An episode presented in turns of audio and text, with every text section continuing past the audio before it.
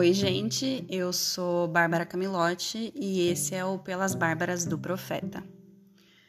Esse episódio é sobre o quanto eu odeio o WhatsApp. É sério, eu odeio mesmo e por mim, quem inventou pode ser exilado. Não só o WhatsApp, mas qualquer aplicativo que tenha um chat, tipo o Messenger do Facebook ou do Instagram. E vou explicar por quê. O meu ranço é com essa instantaneidade como se tudo fosse urgente e precisasse de resposta imediata. Eu hoje devo ter umas 50 conversas não lidas, claro que é porque eu tô de férias, mas não é possível que 50 pessoas precisam de uma resposta minha imediatamente. Além disso, eu detesto essa ansiedade, essa necessidade de que os outros vejam uma mensagem logo e a frustração de receber uma mensagem tardia. Eu não gosto dessa coisa que surgiu de ficar conferindo sem parar se a mensagem foi lida ou não, e gosto menos ainda da cobrança que surgiu de resposta. De repente, as pessoas não podem mais estar ocupadas e esquecer de responder é quase um crime hediondo. Fica implícita uma regra de que quem manda a mensagem mais rápido é quem se importa mais. Mas receber ou mandar uma resposta rápido demais, aí também não dá, já é desespero.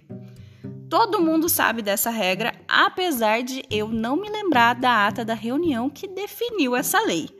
Aí a gente ficou o tempo todo nesse joguinho, tentando dar significado e interpretar coisas não ditas a partir do cálculo da velocidade de uma mensagem, para a partir daí definir o que vamos dizer e quando vamos dizer. E é claro que a ansiedade fica lá em cima.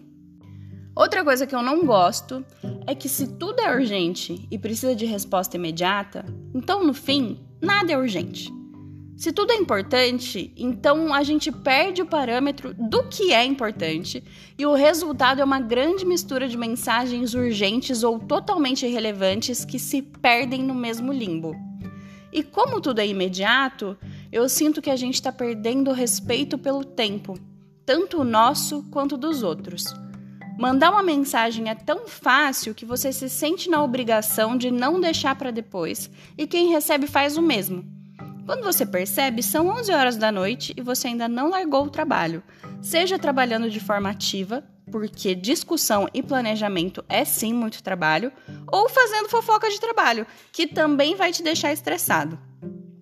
Ou então a gente perde horas falando com mil pessoas e de repente é madrugada e você não fez nenhuma das coisas que queria fazer para você mesmo.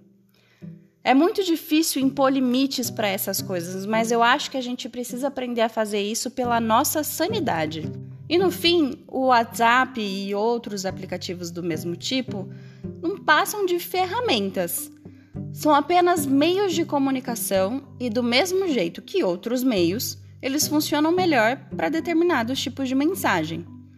Não adianta, tem coisa que você não vai escapar e vai ter que ligar para dizer. Mas tem muita coisa que podia ser só um e-mail. E também já passou da hora de aprendermos a respeitar e priorizar o nosso tempo e o dos outros.